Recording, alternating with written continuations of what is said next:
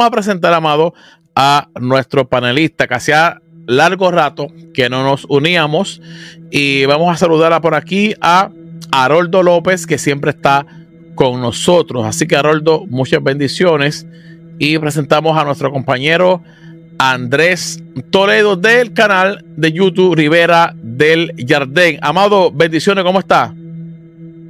Hola, bendiciones, buenas noches. Qué bueno, qué bueno aquí activo, eh, activo con este nuevo programa que yo sé que va a ser de mucha bendición y va a ser de mucho conocimiento eh, para el oyente. Andrés, ¿de qué estaremos hablando en el día de hoy?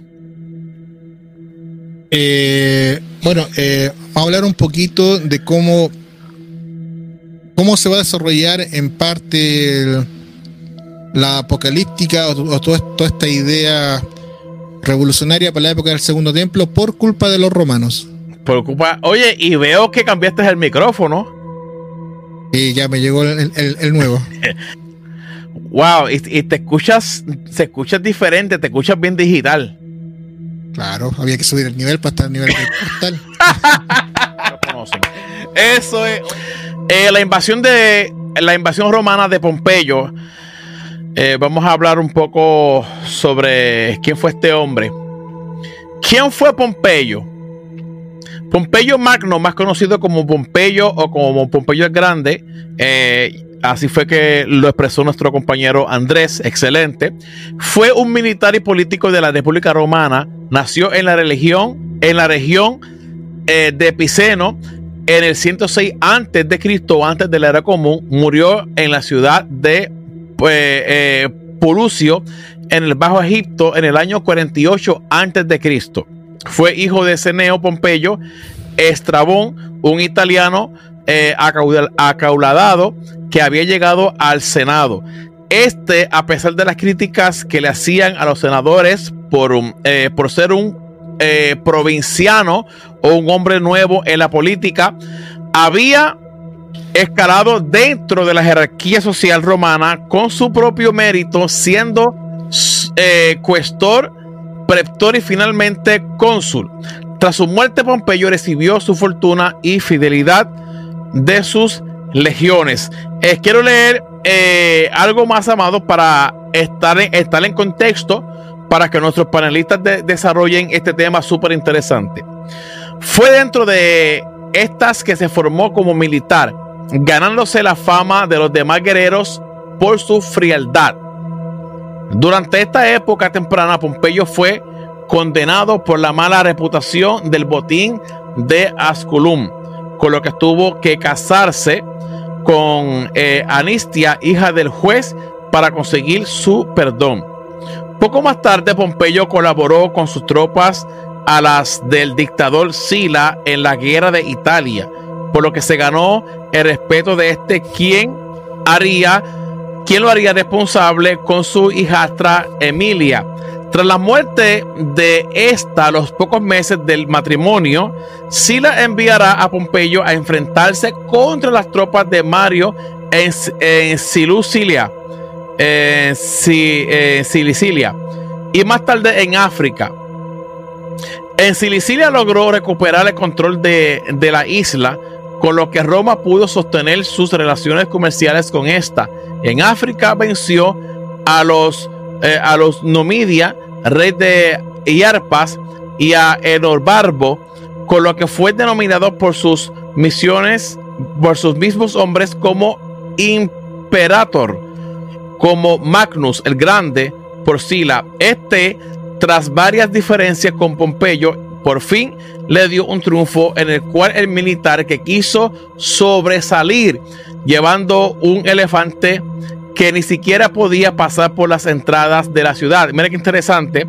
Eh, tras la muerte de Sila, Pompeyo dirigió su funeral e hizo a cargo de sus fuerzas militares. Eh, si me permites, Andrés, leo esto y te doy el paso. Sí, sí, eh, Porque quiero entrar en el contexto. Dice por aquí, vamos a hablar un poquito sobre el asedio. Cuando Pompeyo llegó a Jerusalén, que este es el tema que me interesa, que nuestros eh, panelistas van a desarrollar, también con nosotros está el distinguido Jorge Berli, eh, con su página Origen de la Historia.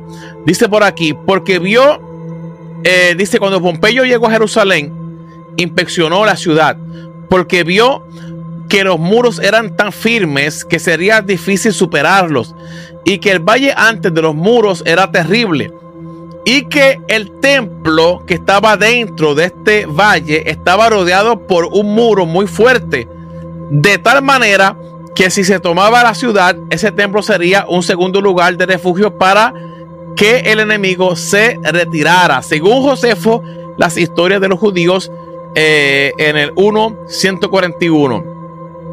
Así que, amado, este es un poco el resumen que podemos hablar sobre Pompeyo. Eh, Jorge Berli, ¿cómo estás? Saludo, amado. Saludos, saludos, saludos, eh, Andrés. Un poquito tarde, pero pues, digamos. Bueno, eh, distinguido Andrés Rivera de Jardín, eh, ¿puedes ilustrarnos lo que nos quieres explicar en esta hora? Somos todo oído. Ok, ¿por qué es tan importante Pompeyo para la historia de, Jerusalén y Judea y también el norte de Alejandría con Egipto? Pompeyo va a ser la persona que va a poner fin a una guerra civil que, que existe entre los últimos descendientes de la familia Macabea. Hay una guerra entre los hermanos, hay asesinatos y hay un caos dentro de Jerusalén, un caos dentro de Israel. Y eh, muchos de estos hermanos, como Ircano II, que de ahí voy a mostrar un, párrafo de un libro, va a intentar buscar ayuda con Pompeyo. Pompeyo ya tenía controlado Siria y busca una alianza, e, e, esta familia Macabea, con Pompeyo para destruir a su hermano y quedarse con el gobierno de Judea. Esta, esta tensión llegó a, a tal punto y, la, destrucción y el desorden llegó a tal punto que Pompeyo decide tomar carta en el asunto y aplasta esta revolución. Y Pompeyo va a designar luego la figura que vamos a conocer como el etnarca, el, tretar, el, el tretarca, tretarca, ¿cuánta esa palabra? Tretarca. Y eh, la otra figura que son finalmente gobernadores que van a estar gobernando, ¿no es cierto?, en Siria, el norte de Jerusalén, que es Galilea, y lo que es la parte sur de Judea, que es donde después vamos a conocer después en el Nuevo Testamento a Jesús Floro, vamos a conocer a, a, Herodes Antipas, vamos a conocer a, a la persona que habló Pablo de Tarso, ¿no es cierto? Y todo esto viene desde la época, desde Pompeyo, el cual decide eh, sacar el sumo sacerdocio que ya estaba corrupta para la época, y es él que va a, decidir, va a decidir esto van a ser los nuevos sumos sacerdotes, vamos a dejar esto a cargo a Herodes, y Herodes finalmente a través del nepotismo, que hago muy, muy conocido en la época helénica, va a introducir ya el sacerdocio, los que él considera que tienen que gobernar para mantener un orden. Gracias a eso, eh, Judea, toda la gestión de todo el sector de Judea, pasa a ser un estado vasallo de Jerusalén. Ya pierde toda su independencia llega el, llega el, zapato romano a través de, de, Herodes Antipas, va a colocar el, zapato y obviamente ya conocemos la crueldad que va a gobernar eh, eh, Herodes con el, con el poderío romano detrás. Y este resurgir de la apocalíptica y este resurgir del mesanismo se van a volver a replantear. Hubo una época que que la época de paz que tuvo la época dorada que tuvieron los macabeos, que fueron como 100 años aproximadamente, esto como que entró a dormir un poco, pero con el descontento, la, crisis política interna, este tema, este tema de la guerra civil, empiezan a aparecer más literatura apocalíptica, más a, literatura extrabíblica, y ya con los romanos esto ya eh, explota de una manera que empieza a aparecer lo que yo le digo, la época de los mesías. Uf, pero André, André, pero estamos hablando antes del año 70. Estamos hablando antes del año 70. Sí, antes del año 70. No, estamos en la época de destrucción, estamos hablando siglo I. Siglo I, mitad del siglo I hacia atrás. Ok, más o menos como nos ilustraste en el grupo para el tiempo de los macabeos, un poquito más adelante. Sí, pongamos del año 135, antes de la era común, ¿no es cierto? Hasta la época más o menos de Jesús y posterior, se le va a conocer también como la época de los Mesías, como acabo de mencionar, porque se van a levantar varias personas que van a ser consideradas o autonombradas Mesías buscando algún tipo de liberación. Entonces, esta idea de Mesías, que en la época macabea o hacia atrás no estaba muy desarrollada, en esta época se va a desarrollar por todo esto que está ocurriendo, ¿no es cierto? Hay un, una, una bolsa de aire que empezó a crecer, crecer, crecer y terminó de explotar y nace y se replantea todo este tema. Entonces ahora la figura de un Mesías salvífico guerrero que nos saque de esta opresión romana, que vuelva a restaurar el templo como corresponde, que purifique todo este tema, son las épocas de los Mesías y van a nacer todas estas, todas estas, todas estas cosas. Hay un, un, va a estar Judas Tadeo, va a estar Judas el Galileo, eh, perdón, Judas Tadeo, el Galileo, va a estar Ezequías, otro, otra persona que se llama Ezequías, ¿no es cierto? Va a aparecer también Jesús entre medio. Entonces hay todo un, un, un afán de buscar este libertador. Pero todo esto parte con Pompeyo. Con Pompeyo y. Con Pompeyo. Todo parte con Pompeyo, porque Pompeyo es el que le va a poner la pata encima a los macabeos. Va a decir, esto hasta acá llegó, no quiero más desorden, ustedes van a pertenecer al Imperio Romano y como el Imperio Romano es el que gobierna, nosotros ponemos las leyes. No he leído mucho de Pompeyo, pero recuerdo a Pompeyo por las películas del Viernes Santo, que son las películas estas que nos hablan sobre Jesús, que yo veo a Pompeyo, según la película, la narrativa de que Pompeyo comienza a matar a los sacerdotes y cuando entra al templo de Jerusalén, mueve la cortina para ver quién es ese Dios de los judíos y no ve a nadie. Eh, ¿Qué nos puede decir sobre ese evento? Eh, algo que nos puedas eh, ilustrar. Bueno, eso está relatado en la, en la antigüedad judaica, si no me equivoco, Josefo, donde Pompeyo entra efectivamente a Jerusalén, entra al lugar santísimo, según cuenta la leyenda, dice que no encuentra nada. Y eso le llamó la atención. Si Pompeyo respetó el tema de y la independencia del templo, solo que él termina designando a ustedes fuera, porque ustedes son descendientes de los macabeos, ustedes fuera, yo los voy a designar. Oh. O Roma los va, los va a designar. En un principio, tal vez los judíos no, no lo vieron como algo malo. Luego ya, con el tiempo, obviamente quisieron su, su independencia porque había mucho eh, mucho poder, digamos, de la élite, el conflicto. El pueblo, obviamente, pueblo común o la persona común, bueno, no, no le quedaba otra que, asumir, pero los que tenían cargo de poder no querían perder, y ahí viene todo el tema. Entonces, lo que tú relatas eh, eh, es, correcto en parte lo que menciona la película, porque igual es ficción. Solo que Pompeyo, como tú le te muere antes, porque él entra en una guerra con Julio César, ¿no es cierto? Y oh. César vence, vence en esta guerra César se apodera, ¿no es cierto?, de, Roma, y como Roma entra también entra en un caos de una guerra civil, ahí se le denomina a través del Senado dictador, que era un cargo, no como se entiende el día de hoy, era un cargo, cual este dictador estaba por un mes en un principio, o, los meses que el Senado iba, iba dictando, para llevar a Roma a una estabilidad. En esa época de estabilidad, eh, Jerusalén también está en un caos.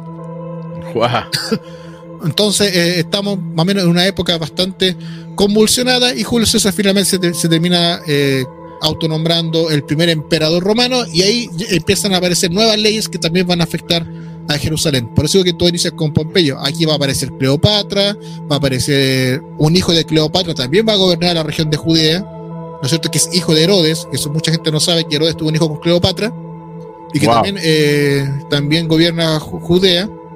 Y quería leer un, pedacito de este libro para compartir pantalla de Alfonso Roma que lo explica súper bien. Adelante.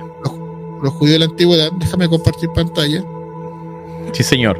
Y le, doy el paso a, Jorge Berli. Eh, es una ventana esta. Ok, ahora yo la apruebo aquí. Ya. Si se ve muy pequeño, voy a tratar de agrandarla. No, sé si la pueden alcanzar a ver, si no agrando la letra. Sí, eh, si la puedes agrandar un poco más, varón, te lo agradecería. Ah, ok, excelente, excelente. Ya, ah, perdón. Dice acá, desde Pompeya hasta Barkova, esto yo lo leí en, un live que hice, pero dice así. No voy a explicar todo lo de Pompeyo nuevamente, pero aquí hace, hace referencia, creo que va a ser Pompeyo para ya entrar a Jerusalén como, como reinante. dice, con anterioridad hicimos referencia a la creciente intervención de los romanos en la región oriental del Mediterráneo, con la derrota del rey Seleucida Antíoco III en la batalla de Magnesia en el 190 de la era común por parte del cónsul romano Lucio Cornelio Escipión. Lucio Cornelio Escipión fue el que vence a los, eh, a los cartagineses. solamente quiero mencionar eso. Y su aliado, el rey de Pérgamo, Eumenes II Soter. También cuando el cónsul Gallo Popilinio Lena humilló al rey de Siria, Antíoco IV, ya saben quién es este, Antíoco IV, en el año 168 ante la era común, obligando a retirar sus fuerzas de Egipto o bien firmar un tratado de alianza. Fíjense acá. Hicieron, los romanos obligaron a Antíoco IV a firmar una alianza con quién? Con Judas Macabeo. Ya wow. nos damos cuenta cómo está el tema. Estos eventos reflejan con claridad la política adoptada por los romanos en esos años, cuyo objetivo era debilitar a los Seleucidas, al imperio Seleucida, para impedir la expansión hacia el occidente de cualquier potencia que pusiera en peligro los intereses políticos y militares de Roma en la región. Durante el periodo republicano, del siglo II a la primera mitad del siglo I antes de la era común, en lo que estamos hablando ahora, la atención de Roma estuvo puesta de manera exclusiva en asegurar el dominio de la región occidental del Mediterráneo, una vez que los, romanos derrotaron definitivamente a los cartagineses en la Tercera Guerra Púnica, destruyeron la ciudad de Corinto, ya sabes quién es Corinto, abatieron Ligaquea y convirtieron a Grecia en provincia romana en el 146. Sometieron a España, que es la España actual, en el 133, tras la caída de Numancia, y organizaron la provincia de Asia. Entonces decidieron pasar la nueva fase de estrategia y aquí apuntan ahora hacia la región oriental del Mediterráneo. Ahora, lo que me interesa, a mediados del siglo I, los romanos asumieron el control directo de algunas regiones, establecieron las provincias en Creta, en Cirenaica, Bitinia y el Ponto. Estos lugares aparecen en el Nuevo Testamento, entonces se pueden ir ubicando más o menos. Sí, señor. Finalmente, el general Pompeyo convirtió a Siria en el norte de Israel, en provincia romana, en el año 64 antes de la era común, y dejó gobernar al rey Seleucida Pío Romano en condición de rey cliente, o sea, vasallo, hasta el año 63. Acá hay un mapa, no se va a notar mucho, pero para esto no me importa mucho. Ahora, la conquista de Judea. Durante la muerte del rey Ashmoneo Alejandro Janeo en el 76 antes de la era común, asumió el reino su viuda, ya acá tenemos una reina dentro de Israel impuesta, pero reina finalmente, Salomé Alejandra. Wow. Mientras que la función del Cohen o suma sacerdote le fue concedida a su hijo Hircano II. Cuando murió la reina gobernante, es decir, Alejandra, en el, eh, en el año 67, Hircano le sucedió por un tiempo breve como rey, para luego ser suplantado por su hermano Aristóbulo II. Así comenzó una guerra por el poder entre los dos hermanos. Esta es la guerra civil que yo estaba nombrando. Durante la Pascua, o el Pesach del año 65 ante la era común, Hircano II y el rey Nabateo. El rey Nabateo, para que me entiendan, ¿dónde, dónde, están ubicados los Nabateos? Es donde está lo de actual Jordania, que es Petra. La ciudad de Petra es el reino de los Nabateos. Estamos al lado el rey Nabateo de estos terceros pusieron sitio en Jerusalén, o sea, estamos en guerra, pero tuvieron que retirarse por orden de Pompeyo. O sea, Pompeyo golpeó la mesa. ¿Qué están haciendo? Y aún así fueron vencidos por Estóbulo. Finalmente, por la invitación de la facción que apoyaba Vircano II, los romanos tomaron Jerusalén. O sea, llegaron a ordenar. Tomaron Jerusalén en el verano u otoño del año 63. De esta manera, Pompeyo puso final a la guerra civil desatada en Judea, reconoció el gobierno de Hircano II y llevó a Aristóbulo II a su hijo Antígono como prisionero a Roma. La entrada de Pompeyo en Jerusalén propició la profanación del templo, que tú me estabas diciendo recién, contando de la historia de la película. La entrada de Pompeyo en Jerusalén propició, propició la profanación del templo, además de dar término a la independencia política de Judea. El antiguo reino asmoneo fue desmembrado por los romanos. Hircano II, que ostentaba el título de etnarca en lugar de, rey, gobernó siete años, hasta el 40 ante la era común. Únicamente las áreas pobladas en su mayoría por judíos, que fueron la región de Judea, Galilea, parte de Idumea y Transjordania, que es la Jordania del día de hoy, que es la ciudad de Perea, perdiendo el control sobre la mayoría de los territorios que habían conquistado por los amonios un siglo antes. De este modo dio comienzo un nuevo capítulo en la historia de los judíos en la época antigua. Según el historiador Flavio Josefo, fue a partir de entonces que los judíos perdieron la libertad y quedaron sometidos al arbitrio de los romanos. Hasta ahí lo quiero dejar porque ya después... Ah, bueno, esta pura parte, que también es importante, perdón. A partir de 63 comenzó una época turbulenta para todo el mundo romano, especialmente en la región oriental debido al declive de la República Romana. La lucha de poder entre Pompeyo y Julio César concluyó con la derrota del primero en Farsalia, se huyó a Egipto y ya viene todo el tema de Marco Antonio. Eh, pueden ver todas las películas que, que existen en el mercado al día de hoy y en internet. ¿Qué acabo de leer? ¿Quién fue el que entró con todo? Pompeyo. Pompeyo golpeó la mesa, no hicieron caso, golpeó la mesa, ingresa en las legiones, arrasó con todo, entró al templo, como tú mencionaste, lo que relata la película, ¿no es cierto? Y dice, voy a colocar a tal persona como narca, estas ciudades todas las perdieron, y empieza una época turbulenta, y aquí viene todo el renacer, y aquí dejo paso a Jorge Belli, viene todo el renacer, ¿no es cierto?, de la apocalíptica y el mesianismo y se la época de los mesías. Jorge Berli, adelante, amado Jorge Berli. No, todo interesante lo que dijo Andrés. Eh, y en esa época, en esa época también eh, a Judas Macabeo pues se le da el título de, de no de, de Mesías como tal literal, se le da el título o un epíteto mesiánico a él, sino el, hijo de, se pone el hijo, el hijo del Altísimo. Y, y, ya ahí ya hay una expectativa mesiánica dentro de los líderes. Wow. Está interesante, está interesante eh, eh, en esa época ya hay una, es una transición bastante interesante. Eh, que, que casi nadie toca, ¿me entiendes? Porque ahí está la única, entre comillas, reina de Israel. Eh, antes que estemos ya al hilo, y, tengo que hacérsela porque si no, me voy a enojar. Oye, Andrés, este, conforme a lo que tú has explicado, eh, o sea, cuando Pompeyo entra a Jerusalén, eh, ¿qué Pompeyo pensaba que era Yahvé? Porque conforme a lo que veo en las películas, claro, sabemos que es un, eh, hablamos de ficción y eso, pero ¿qué había escuchado Pompeyo sobre el Dios de los judíos que tiene que entrar al templo, al lugar santísimo, mover la cortina, él esperaba ver eh, eh, Yahvé como un emperador como él o algo espiritual. Y, ilústrame, por favor, ilústrame.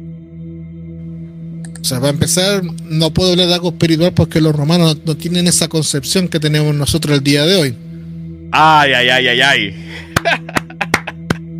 Pompeyo a ver, los romanos cuando conquistaban una nación, lo primero que hacen es ver qué dios es el que adora ese sector o, esa civilización o sociedad. ¿Para qué? Muchas veces se le o se le destruía o se agregaba al panteón y se respetaba. Por eso la Pax Romana dejaba un, libre culto siempre y cuando que el pueblo sometido pagara su, eh, su impuesto, por, por darle una definición, ¿no es cierto? Eh, y obviamente él entra triunfante. ¿Y cuál es el símbolo de poder de los judíos o, de, de, la familia Macabea? El templo. Entonces, como un buen general, un buen general romano, ¿no es cierto? Adorador del dios Marte, porque es el, dios, de la guerra es el dios Marte, que, es para que es el dios Ares para los, para los griegos. Él entra para demostrar su poder. Mi poder es más grande que tu Dios pero respeto a tu Dios. Y si ustedes se vuelven vasallos y respetan lo que nosotros le imponemos, pueden tener libertad de culto de lo que, que ustedes quieran. Entonces él entra como, como se hacía eh, comúnmente en las guerras en esa época. Si se fijan, o si alguien vio la película, eh, vamos con una película acá como ejemplo, pero la película de Aquiles, de la guerra de Troya, no sé si donde trabaja Orlando Bloom, ¿no es cierto? Y Tom Cruise eh, no, no Tom Cruise, el otro actor. Eh, bueno, da lo mismo. la persona que interpreta a Aquiles, cuando entran a, entran a la playa de Troya, lo primero que profanan es el templo dedicado a Apolo. ¿Por qué? Porque es un símbolo de poder. Antíoco también romanos, lo mismo. Antíoco hace exactamente lo mismo. Eh, cuando eh, el general Escipión, que es antes de, Pompeyo, invade Cartago y vence a Aníbal, hacen exactamente lo mismo. Entonces es una... Y cuando hacen, bueno, en la guerra de, la, de las Galias con Julio César o en Hispania con Pompeyo, eh, es la costumbre, es el pueblo vencedor derrota a ese dios, entra a su centro político o su centro religioso, mostrando su poder, ver qué dios es, ¿no es cierto? Ver qué dios es y decir, ok, este es tu dios, pero nuestro dios es más fuerte que el tuyo, y Dios Marte gobierna. Entonces, y ahí viene, el tema del águila y todo el tema, o, los ceros, dependiendo en, qué época de Roma estemos. Eh, pero eso fue el, afán de, Pompeyo, para colocar la pata encima y colocar a Roma como poder. Ok, pero cuando, perdón, perdón, cuando hablas de pata, o sea, para el beneficio de los oyentes, cuando hablas ah, de pata, ¿a, qué te refieres, Amado? El pie. El pie. Oye, este tema para mí es, es exquisito porque no sé, Andrés, Jorge Berli y los compañeros que están ahí eh, pueden dejar su comentario. No sé si ustedes han visto el mapa de Italia. El mapa de Italia es forma de una bota. De eso, de ahí viene, de ahí viene poner el pie encima, se hace referencia a bota. Ajá, la bota. esa, es la referencia, la bota. Wow. O sea que, que, seguimos, eh, perdón, Andrés, perdón. O sea, esta, o sea, se repite la historia, se repite la historia con los babilonios, que los, asirios, primero se llevan cautivo al reino del norte y exponen como, y exponen como a su Dios como el Dios por encima de Yahvé, porque derrotan al reino del norte.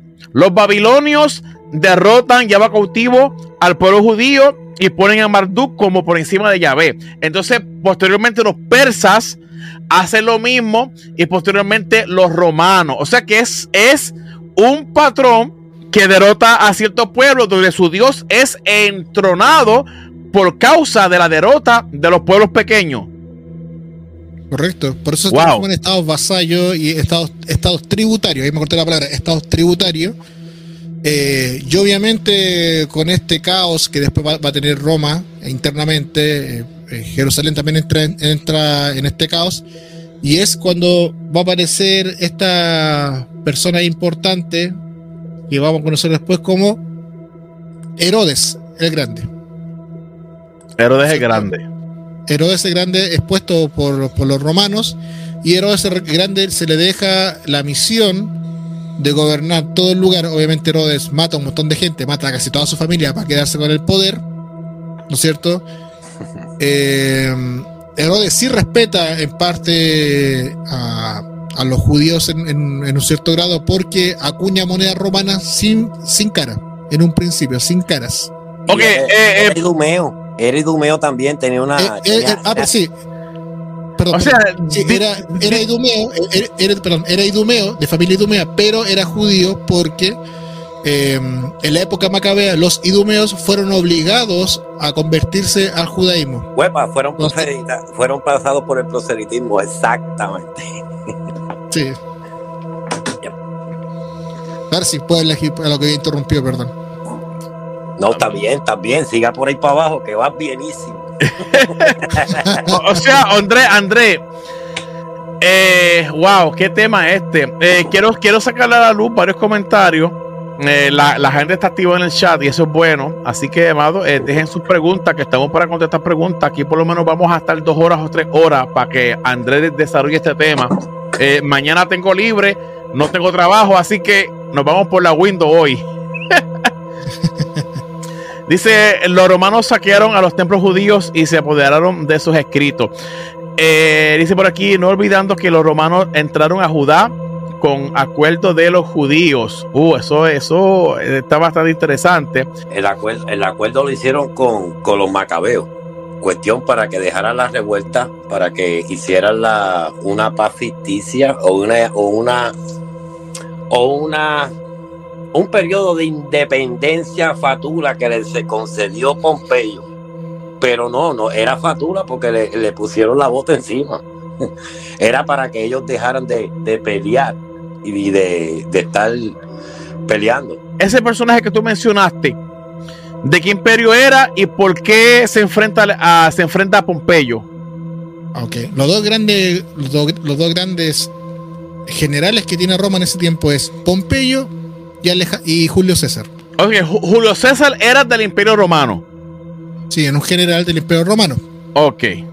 Julio César era una, básicamente, Julio César era una persona que intentaba eh, subir de manera ambiciosa eh, de puesto, porque Pompeyo era el gran héroe de Roma y Julio César no quería estar bajo la sombra.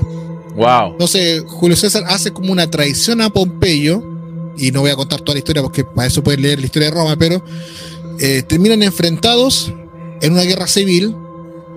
Eh, Julio César en Roma con Pompeyo y sus legiones. Y ahí se forma la famosa guerra entre Julio César Pompeyo. Luego va, después va a entrar Marco Antonio, donde aparece también Cleopatra. Estamos en todo ese marco. Ya estamos en todo ese marco de, la época turbulenta y el fin de la República Romana para pasar a la época imperial romana, que el primer emperador va a ser Julio César, más conocido después como Octavio César Augusto o Octaviano. Augusto, exacto, excelente. ¿Ya? Eh, te quiero compartir otra, otra pantalla. Tengo, tengo dos libros, lo que pasa es que este libro no lo tengo en digital para compartirlo, se llama La historia del pueblo judío un libro que es de Werner Keller, que es bien conocido este autor. Y acá relata súper, súper bien todo el asunto de Pompeyo, de cómo ingresa a Roma y todos los conflictos que hay con Julio César, Cleopatra, el hijo, el hijo de Herodes Cleopatra, pero este libro que es excelente, el profesor Adolfo Reumann, que, que no lo tienen tan pecado. como dice, como dice el, varón, varón, me confieso, estoy en pecado. No lo tengo, no lo he podido conseguir. Este libro lo, resume bastante bien también todo ese conflicto y es lo que quiero leer ahora. Adelante, adelante, mi estimado.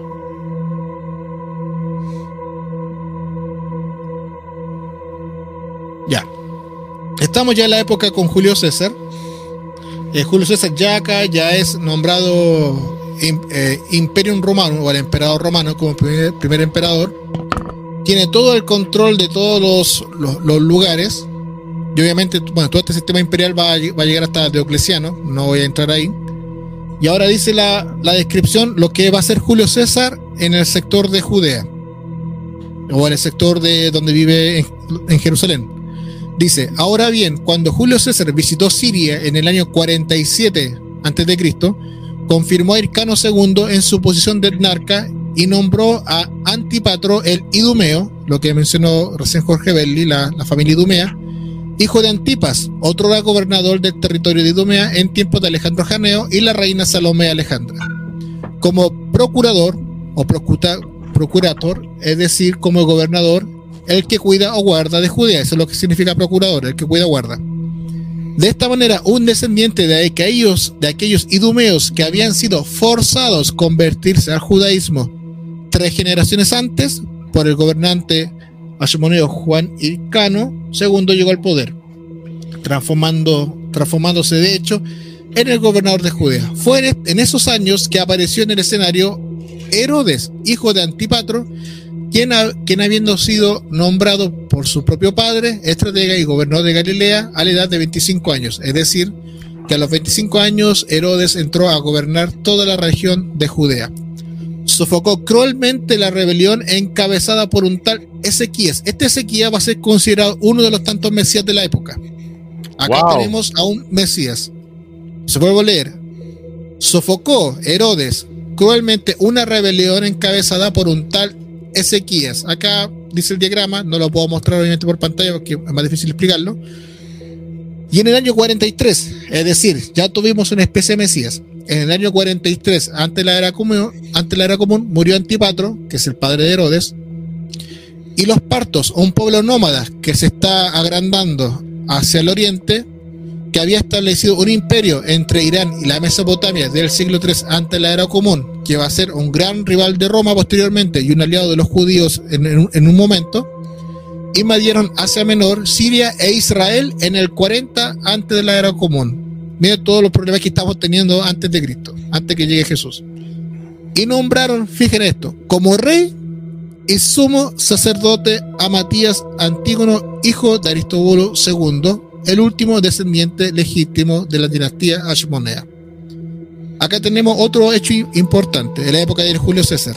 Se nombra como rey y sumo sacerdote, y ahí viene esto después para, para un título mesiánico, a Matatías Antígono, hijo de Aristóbulo, último descendiente de dinastía Ashmonea. Por su lado, Icano II fue hecho prisionero y le mutilaron las orejas con el propósito propósito de inutilizarlo para el servicio sacerdotal.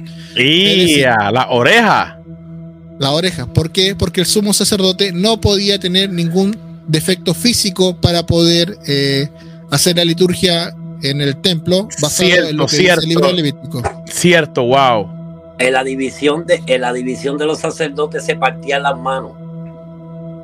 Ellos se, se, mutilaban para que descartarse, imagínate, los sacerdotes se las traían. bueno, acá esto, no lo puedo agrandar mucho porque es un. Ay, perdón. Eh, es el organigrama de la familia de Herodes, ¿no es cierto? Aquí está Antípato, de mencionar, el procurador. Está Fasael, que Herodes después va a matar, que aquí está Herodes el Grande. José, Fero y Salomé. Y aquí ya viene todo en su descendencia. Y creo que por acá aparece eh, Cleopatra. Estos son los hijos, hijos de Herodes. Y aquí está Cleopatra, que estuvo con Herodes y Herodes II, con Filipo, con Felipe, que es su hijo, tretarca del territorio este de, Galilea. No voy a entrar acá porque es una historia súper larga, súper compleja, pero acá aparece Cleopatra, así como para la gente ya saben quién es. Cleopatra tuvo una, un amorío con Herodes. Ok. Mientras tanto, Herodes, para entonces Tretarca, nombrado junto con su hermano Fasael después de la muerte de su padre de su padre por Marco Antonio, el otro rival que iba a tener Julio César.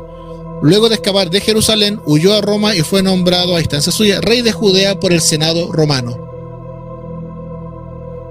Fue cuando comenzó la lucha por el poder entre el recientemente nombrado Herodes y el rey en ejercicio Matías Antígonos. Este rey y sumo sacerdote empieza a tener una lucha interna contra Herodes. Con la expulsión de los partos en el 38 ante la era común de Siria e Israel, la conquista de Jerusalén en el año 37 ante la era común, con ayuda de otro, no un general, pero una persona importante, un gobernador que se llama Cayo Socio, gobernador de Siria, y por último, y ulterior eliminación de Matías Antígono, o sea, lo expulsan, Herodes se convierte en rey efectivo y habría de ser indisputado líder por los judíos en los próximos 30 años, hasta la época ¿no es cierto?, de la matanza de los inocentes que va a contar el, libro de Mateo. Y hasta ahí quiero mojar esa parte. Excelente, excelente, excelente. Eh, eh, Jorge Berli, eh, ¿alguna, ¿algún añadido que quieras aportar sobre esta cátedra, varón? No, voy caminando por encima de lo que dice Andrés. eh, la lectura está interesante, ¿no? Interesante, un recorrido bien bueno para entender esa, eh, eh, en esa época, porque hay que meterse en esa época para entenderla. No estaba fácil el pueblo de Israel, por eso mismo, no a veces cuando él iba leyendo, uno va pensando y, y mucha gente tiene una, una película o, una, o un retrato de ese tiempo de una Israel tranquila, con sus instituciones trabajando correctamente, como todo algo que estaba en paz. Y no, no, Israel estaba viviendo una situación que le, le, le hacía reflexionar en muchos temas teológicos y, y porque no estaba fácil estar debajo de la bota de un imperio. Wow que cada vez que se zafaba un puño o una bofetada iba por una oreja de un israelita. este hombre, este hombre Cada vez que se escapaba una patada, eso iba para un israelita, en verdad, porque en verdad era, eran, eran pisoteados. Sí, yo leyendo la, historia de los judíos, eh, eh, de verdad que, que los judíos sufrieron. Eh, tengo una pregunta para André. André, eh, hablamos un poco sobre Daniel. hacemos un paréntesis, por favor, y entramos de nuevo a lo que estás expresando, que está súper interesante. Pero tengo una duda. Eh, nos vamos a la apocalíptica, porque este tema tiene que ver con la apocalíptica, ¿cierto? Correcto. Ok. Ok, en la apocalíptica de Daniel, Daniel tiene una revelación, según el texto, de que ve una estatua. Ahora bien, cada la estatua tiene diferentes colores. Entonces, cuando vamos al Imperio Romano, la bestia que representa al Imperio Romano tiene dientes de hierro. Entonces, podemos deducir, Andrés, Jorge Berli, los compañeros que nos están viendo, que el Imperio Romano ha sido el imperio más terrible y poderoso que ha colonizado o invadido a Israel? Eh, estrictamente eh, no. No. No, no, en serio, no. No. Para mí, Carlos, eh, entre el conflicto que hubo, que Israel estaba entre medio, entre los griegos, entre los generales griegos, los Seleucidas y, y Antíoco, eh, sí, los, los dos generales eh, griegos, entre los Seleucidas y el otro se me, se me pasó ahora de la mente, que eh, el pueblo judío estaba entre medio de ellos. Ahí es cuando el pueblo judío en realidad sufrió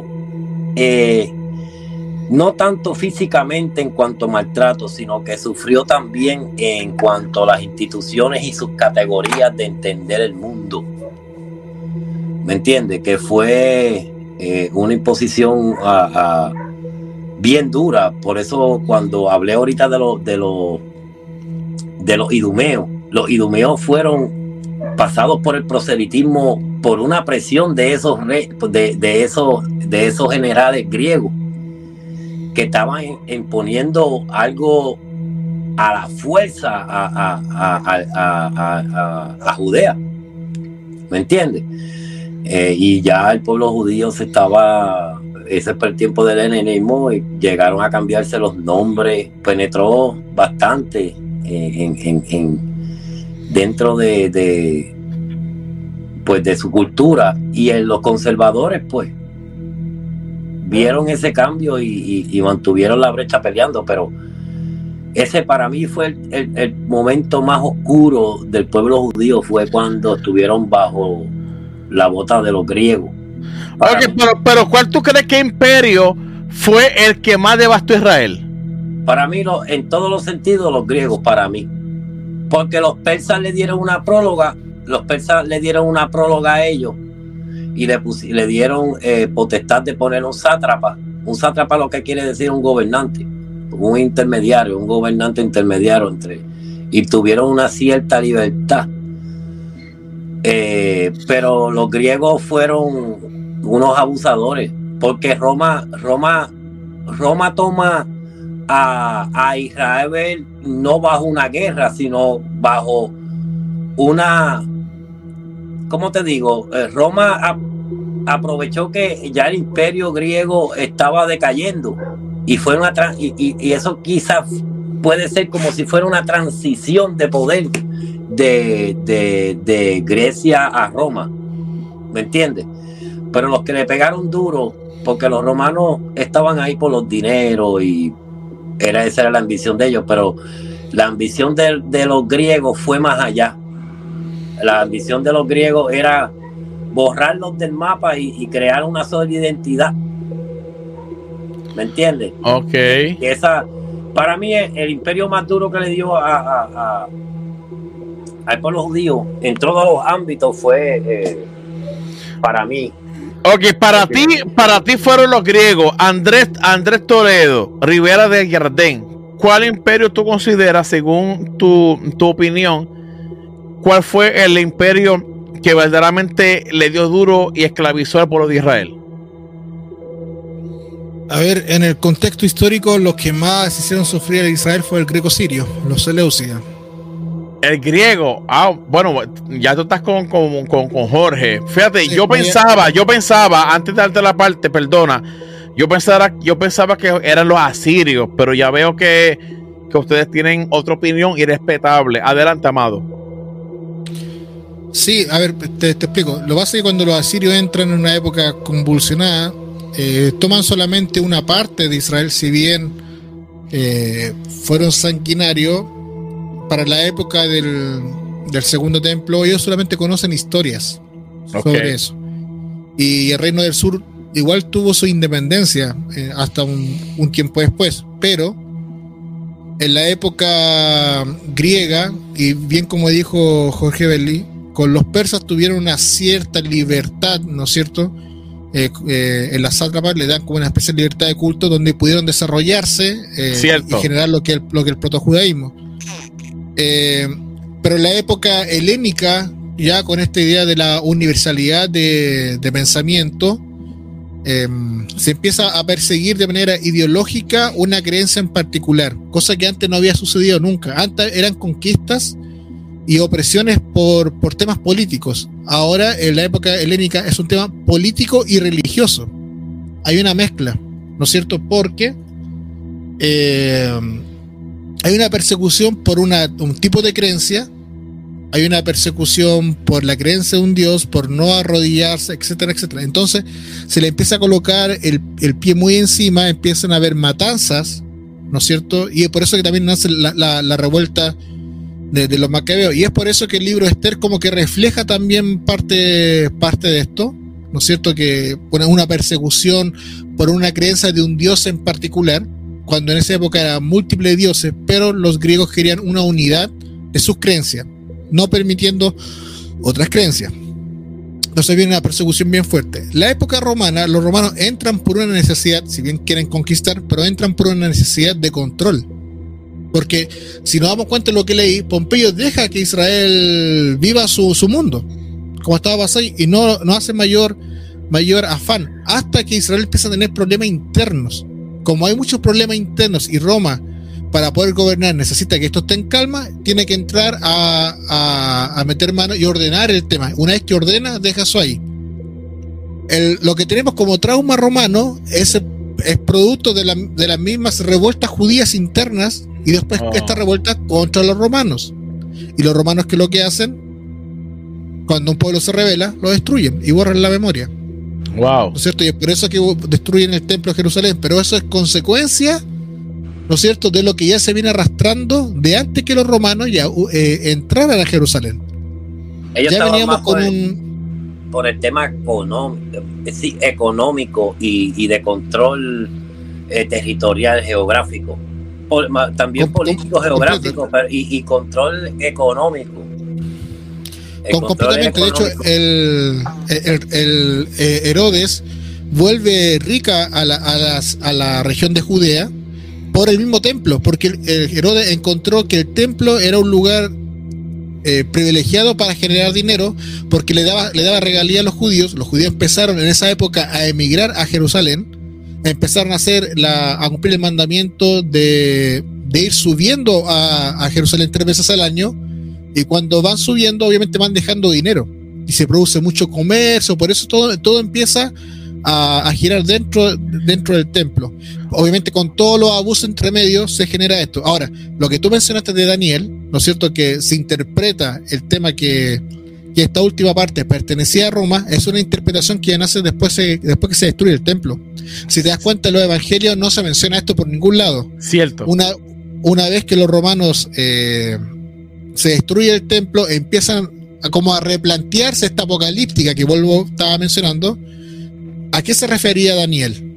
¿No es cierto? Y los cristianos empezaron a interpretar que esa parte de Daniel estaba hablando del Imperio Romano, porque el Imperio Romano empezó a perseguir, ¿no es cierto?, a la creencia cristiana también. Entonces lo vieron como una especie de apocalipsis para ellos. Pero eso es posterior al periodo posterior al 70. Antes de eso, no está esa mirada de Daniel todavía. ¿Por qué? Porque esa, esa teología de esta visión todavía no está como muy desarrollada. Este era este imperio, este era este imperio, este era este imperio. Eso van a hacer después. Ok, pero André, eh, André, eh, eh, danos luz, por favor, danos luz. Porque mencionaste a Herodes el Grande. Ok, ¿cuándo la historia entra Herodes el Grande a gobernar y si él tiene el mismo pensamiento de liderazgo de Pompeyo?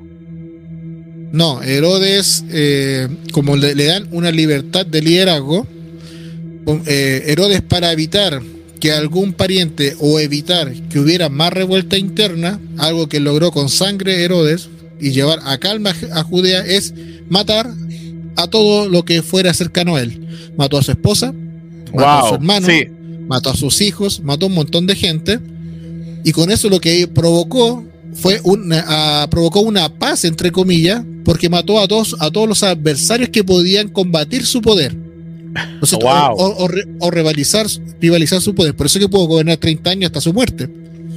De acá los, eh, los eruditos piensan que de todas estas matanzas que generó, Herodes para poder controlar eh, toda esta sección y gobernar sobre, sobre Judea, eh, los eruditos piensan que de acá viene la historia de la matanza, la matanza de los inocentes que está en Mateo que, que toda esta matanza que hizo Herodes para controlar de una manera política y religiosa todo, todo Jerusalén y toda Judea y toda esa región Siria, Judea, todo ese, todo ese sector, fue tan traumático probablemente que de acá Mateo o el autor de Mateo pudo haber tomado toda esta historia y haber puesto la, matanza de los inocentes porque como Herodes mandó a matar también niños por eh, niños y jóvenes que eran de su propia familia eh, tendría sentido esta matanza de los, inocentes y también tiene sentido el, el, mensaje con el que atacaba Juan a Herodes, que le, recriminaba ciertas cosas que Herodes ya había hecho.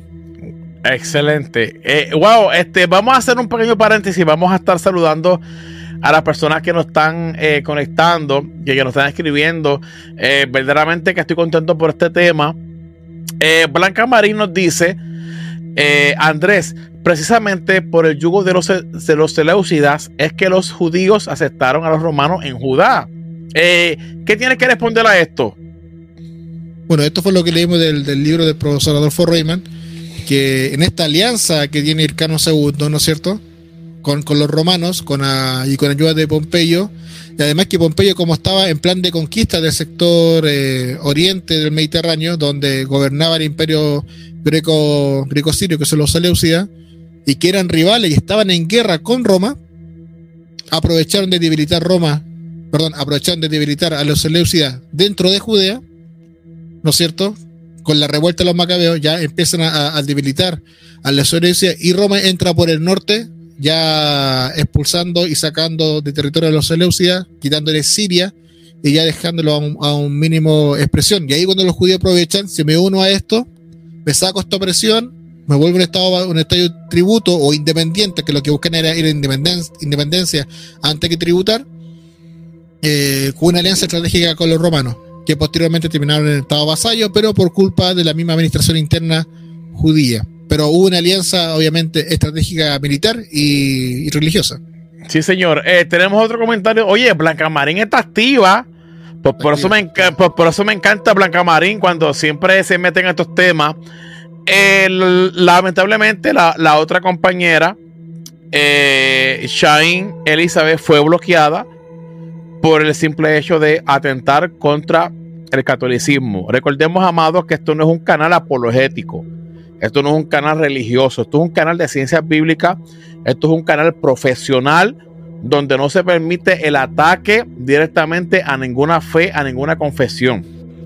Cualquier persona que invada el portal para atacar cualquier confesión de fe, sea judía, cristiana o cualquier otra denominación, será bloqueado. No permitimos troles en Ágora. En el portal no sobreviven. Así que, dicho esta noticia exquisita para mí, eh, porque fui el que bloqueé, dice Blanca Marín. Flavio Josefo en su libro La guerra de los judíos dice que fueron los judíos responsables de la destrucción y del sitio de Jerusalén. ¿Algún comentario con esto, Jorge Berli? Eh, adelante, Jorge Berli. Hola, hola, Jorge Berli. ¿Cuál es la, dice Fabio Josefo en su libro de la guerra de los judíos? Dice que fueron los judíos los responsables de la destrucción y del sitio de Jerusalén en el año 70. Bueno, es una pregunta. Si es el año 70, bueno, estamos hablando, bueno, eh, posiblemente si. Eh, Vespasiano, por Vespasiano. Sí, yo creo que es un poco. Sí, bueno, Blanca Marín responde así en el año 70. Ah, ah, no hay varias fuentes, además, además de Fray Josefo, no queda claro si los judíos la destruyeron, incendiaron intentando defender el templo, incendiaron el templo desde adentro o fue destruido desde afuera. Eso no hasta el día no está claro, pero está esa versión que fue destruido desde adentro. Yo voy a, vamos a, vamos a, darle paso a un poquito, mira. Si vemos la revuelta del 66, ¿verdad? Ya eso viene desde una trascendencia apocalíptica ¿Por qué? Porque lo vemos en, los rollos del Qur'an, la guerra de los hijos de la luz y los, los hijos de la tiniebla. Lo vemos también en el Pechera Bakú con los Kitín, que son los romanos, que ya había dentro del pensamiento apocalíptico extremista, ya ellos venían eh, planeando una guerra santa contra los romanos. ¿De qué? De echarse a pelear y si es necesario morir, morir porque Dios va a mandar a sus ángeles, va a mandar el Mesías, va a hacer algo. Pero lamentablemente ese pensamiento apocalíptico, eh, como en otros momentos, como lo pasó también para el tiempo de Antíoco, para el tiempo de Pompeyo, para el tiempo de los romanos, fueron cuentas fallidas que le causó mucho dolor a que al pueblo judío. Por eso en el siglo II los rabinos arrancan de raíz la apocalíptica. En, la, eh, en el tiempo medieval, eh, medieval comienzan a coquetear otra vez con la apocalíptica de los judíos. Pero en el siglo II eh, ellos la arrancaron porque le costó mucha sangre y cosas que no se cumplieron. Eh, ¿Por qué? Porque eh, la, apocalíptica es una expectativa, ah, es una expectativa eh, que no es una profecía. Y ese es el problema, que tratar la, apocalíptica como una profecía es bien wow. Eso, eso es importante aclarar. Por favor, Berly, danos más luz, arrójanos más luz sobre eso que estás diciendo, porque muchas personas se confunden la apocalíptica y la profecía. mira, la, la definición estándar la tiene John Collins eh, y él lo que va a decir que la apocalíptica es hija de la sabiduría y de la profecía. Hay otros académicos que como uh, Gerald Bonra te va a decir que la apocalíptica es hija de el género de sabiduría, no del género eh, profético ¿Qué sucede? Que cuando se dice que la apocalíptica es un género que sale de la sabiduría y de la, de la, de, la profecía, lo que quiere decir es que la apocalíptica también coge las profecías y las trasciende. Las trasciende a otro plano. Eh, y por eso el género eh, contiene sabiduría y profecía, pero no es una profecía como tal. No es como es género profético, como los profetas, los profetas del Antiguo Testamento. No es así, no es un, pero se ha interpretado de manera profética por, por mucho tiempo. Eh, y eso, pues, del Apocalipsis han hecho muchos libros y mucha literatura sobre un género apocalíptico, este, profético. Y no, no, no lo es, no lo es, no lo es. Por eso hoy día hay muchas expectativas sobre la apocalíptica y, yo lo respeto a todos, pero la apocalíptica es un género que trae esperanza en medio de la adversidad. Sí, señor. Eh, tenemos una pregunta de nuestro compañero Adelis Vergara y yo creo que es necesario responderla conforme al conocimiento. Dice por aquí, una pregunta. Este pensamiento apocalíptico, por ejemplo, en las cartas de Pablo, se puede decir que es influido por los embates militares y de invasión y demás problemas que habría en Israel. Porque Pablo en su momento que su generación sería la generación final. Gracias. Ya, Anche, voy a empezar. Vamos a darle, vamos a darle, vamos a darle. Estamos en Ágora, estamos en el portal. Aquí hay profesionales. Adelante, Berly. Eh, empezando, el Nuevo Testamento, Jesús, el Nuevo Testamento, contiene lenguaje apocalíptico. Seguro que sí. Sí, señor. Lo tiene Pablo, lo tiene Jesús. ¿Qué sucede con este lenguaje? Que el Nuevo Testamento lo enreda con escatología. Ah.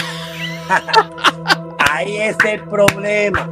Que hacen una bomba atómica.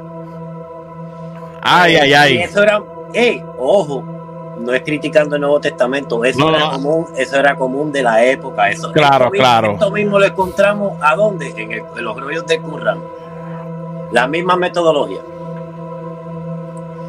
Eh, ¿Y qué sucede con esto? Que la escatología del Nuevo Testamento, las bases son lineales. Son lineales. ¿Por qué? Porque la escatología se alimenta de la apocalíptica y la apocalíptica se alimenta de la escatología. Van de la mano. Van de la mano. Cuando tú ves en el Nuevo Testamento que te plantean, ¿verdad? Eh, eh, eh, desde empezando el, el, listado del libro, el listado del libro que tenemos nosotros hoy día, desde Génesis y Apocalipsis, ya eso es un, una espina de adoctrinamiento, de que de una escatología lineal. y eso comienza en Génesis y termina en Apocalipsis, ¿verdad? Así no lo tiene la Biblia de nosotros. Eso, eso es una escatología lineal. Los, judíos aprendieron eso, especialmente la escatología, la aprendieron bastante o la, terminaron de desarrollar con los persas. Es una herencia persa. Porque ellos creían en un final, en un final. Los judíos no creían en eso. Los judíos lo podemos ver ¿Qué hacen los judíos? Fallaron, fueron al desierto, fueron perdonados y siguieron para adelante. Pecaron, fueron al, exilio, salieron del exilio. Era circular. Su escatología era circular. Se iba un rey, se ponía otro, y se ponía otro, y se ponía otro. Y era circular. En cambio, cuando se, se, eh, se influencian con los persas, ellos crean que ya no va a volver más exilio. Vamos a ver si en el Nuevo Testamento vuelve un exilio otra vez. A ver si vuelve un castigo como en el Antiguo Testamento. No. ¿Por qué? Porque esos castigos entre medios se acabaron. De esos que pasó Israel en el Antiguo Testamento, que pasó castigo por castigo y por castigo y, situaciones con Dios. Pues eso en el Nuevo Testamento se acabó. ¿Por qué? Porque ya en el Nuevo Testamento ya hay un final como quien dice, yo te espero allá, allá en el final. ¿Por qué? Porque ya tiene una escatología lineal. ¿A qué? A un final. Wow, tremendo, tremendo. Eh, Andrés, ¿algo que aportar sobre a la pregunta de Aledis Belcara, varón? Sí, lo mismo que está hablando Jorge. Para Pablo, su pensamiento apocalíptico, como todos los las o creencias de su época, se terminaba en esa época. Estaban todos esperando. Eh, en el caso de Pablo, que volviera Jesús se acabara con, con Roma y que fuera rey y sumo sacerdote. Lo mismo que yo mencioné, lo que pasó con Matatías Antígono, que fue nombrado rey y sacerdote. Lo que necesitaban ahora, esa misma figura de un rey y un sacerdote que fuera más poderoso que un romano. Pero para eso necesitaría que Jesús volviera de una manera divinizada, ¿Por qué? Porque solamente un ser divino podía acabar con un imperio. Sí, señor. Entonces está, eh, eh, está, esa idea. Esa por parte de Pablo. Ahora, dentro de, la figura apocalíptica, como bien dijo también Jorge en el Qumran, se mencionan siete naciones, que son las siete naciones enemigas de Israel, y dentro de esas siete naciones están los Kitim. Y Kitim se asume que están los romanos, y se asumen las otras seis que son naciones que rodean Israel, según la escatología de Qumran. Ahora, eh, Eh, eh, hermano, disculpen, esta es mi señora esposa, mi bombón, mi, mi, reina, mi chulería, lo mejor que me ha pasado en esta vida. Karina Ortiz, te amo, mi amor. Dios te bendiga. Adelante, Jorge Berli. Este, perdón, Andrés Toledo. ya te cambiaste nombre. Ponga nervioso. nervioso. Entonces, tenemos esta, estas apocalípticas, eh, donde también se va a desarrollar bastante el tema de la esperanza de la resurrección, ¿no es cierto?, para, por este caos. El tema del mundo milenial, el tema de los mesías, el tema de los cielos, que estoy, ya terminé ese video, que ahora lo voy a subir mañana. Muy eh, eh, el tema de la redención, bueno, un montón de cosas.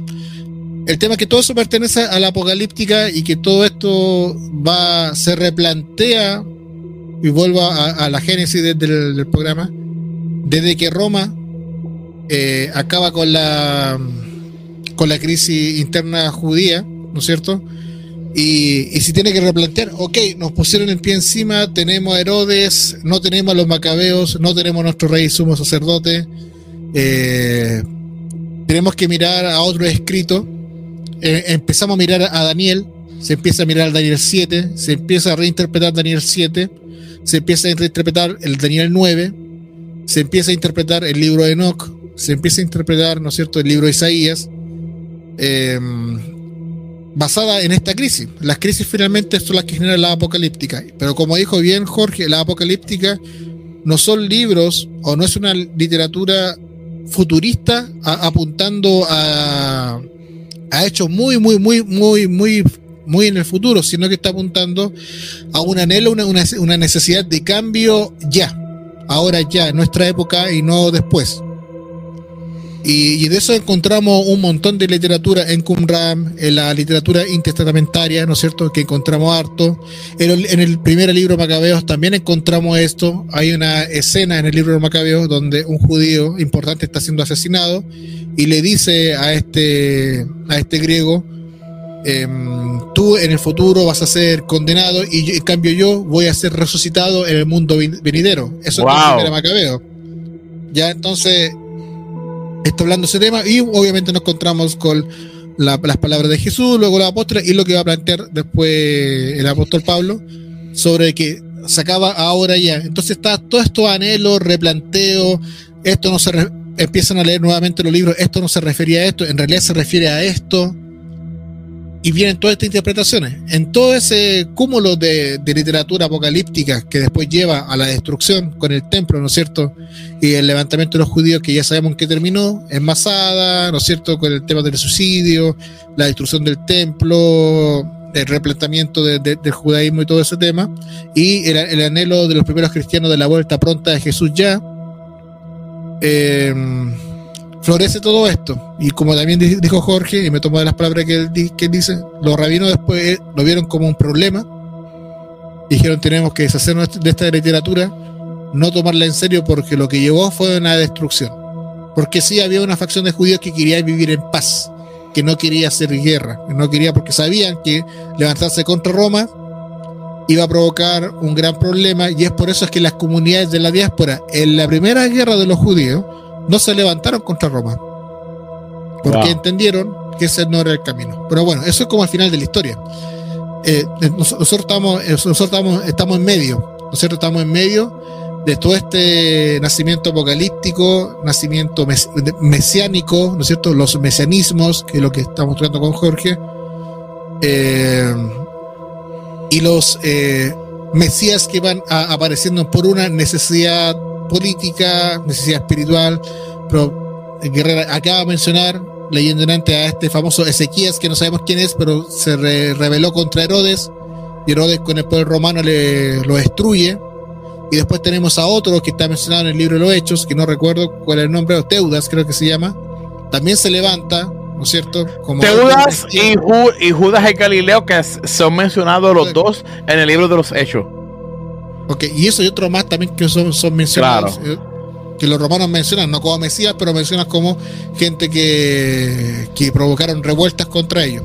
Entonces tenemos, tenemos todo, todo esta, este caos, y entre medio de todo este caos empieza a aparecer la literatura de los fariseos, empiezan a hacer la, discusión farisea contra, contra los saduceos, empiezan a aparecer la literatura esenia fuera de Jerusalén, ¿no es cierto? Y otros movimientos como el pueblo normal, eh, y en medio aparece Jesús. Entonces Jesús también aparece en una época caótica, no apareció en una época de paz que solamente era religioso, que no entiende la Torá, que no entiende usted lo escrito esto. Estamos hablando de un caos tremendo que hay dentro y entre medio de ese caos en Roma tenemos lucha interna entre los emperadores, mataron a Julio César, tenemos todo eso también en, medio. Es una, época bastante eh, caótica y toda esta literatura provocada desde Pompeyo en adelante del replanteamiento de cómo entender los libros que ellos consideran sagrados para su época.